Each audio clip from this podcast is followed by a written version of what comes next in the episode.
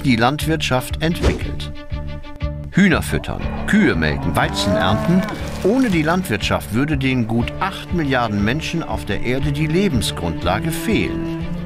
Und knapp einer Milliarde Menschen, 30 Prozent der arbeitenden Bevölkerung, der Job.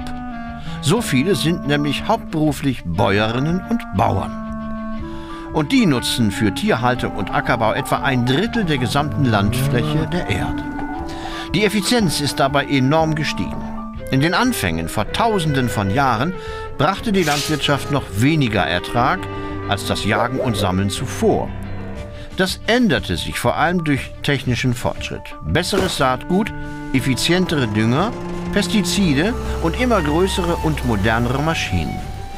Damit konnten Landwirte mehr Ackerbögen bewirtschaften, mehr Vieh halten und ihre Betriebe spezialisieren. In Deutschland etwa konnte Anfang der 50er Jahre ein Landwirt 10 Menschen ernähren.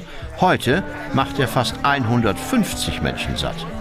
Die Weizenerträge pro Hektar sind fast dreimal so hoch.